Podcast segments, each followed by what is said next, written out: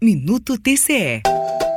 O Tribunal de Contas da União firmou o entendimento de que o controle da aplicação das transferências especiais para prefeituras, chamadas de emendas PIX, cabe às Cortes de Contas estaduais e municipais. Nestes casos, o TCU vai examinar apenas se as condições para o repasse foram observadas. O posicionamento segue recomendação da Associação dos Membros dos Tribunais de Contas do Brasil, emitida em 2022. O presidente César Miola elucida que o entendimento do TCU, assim como a nota recomendatória da Atricom, tem o objetivo objetivo de promover mais transparência no uso destes valores. Tais emendas, por suas especificidades, não dependem de projetos prévios e nem de outras providências que são normalmente adotadas no caso dos convênios. Por isso é muito importante essa decisão do Tribunal de Contas da União, que tende a pacificar as dúvidas existentes em relação à matéria e assim é possível assegurar à sociedade brasileira que os órgãos de controle, no âmbito das suas competências, irão exercer um controle específico específico acerca da regularidade das despesas decorrentes dessas transferências.